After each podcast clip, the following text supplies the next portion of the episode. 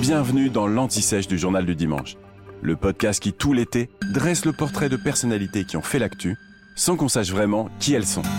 Au fait, qui sont Bill et Melinda Gates? Bill et Melinda Gates sont un couple, ou plutôt étaient un couple, mais on y reviendra, connu pour sa fondation philanthropique, l'une des plus puissantes du monde.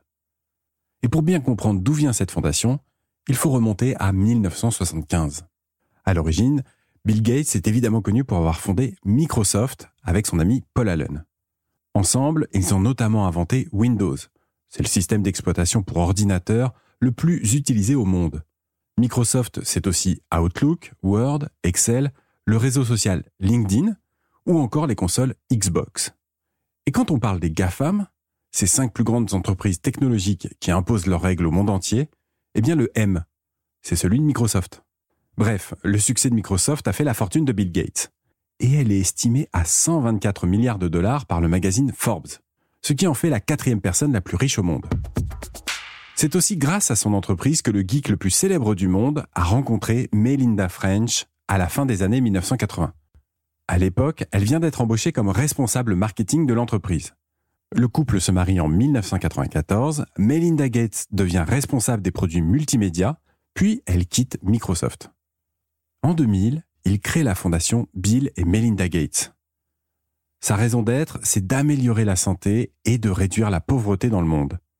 Elle deviendra au fil des ans une des plus importantes fondations au monde et elle vaudra au couple de philanthropes le titre de personnalité de l'année 2005 attribué par le magazine Time.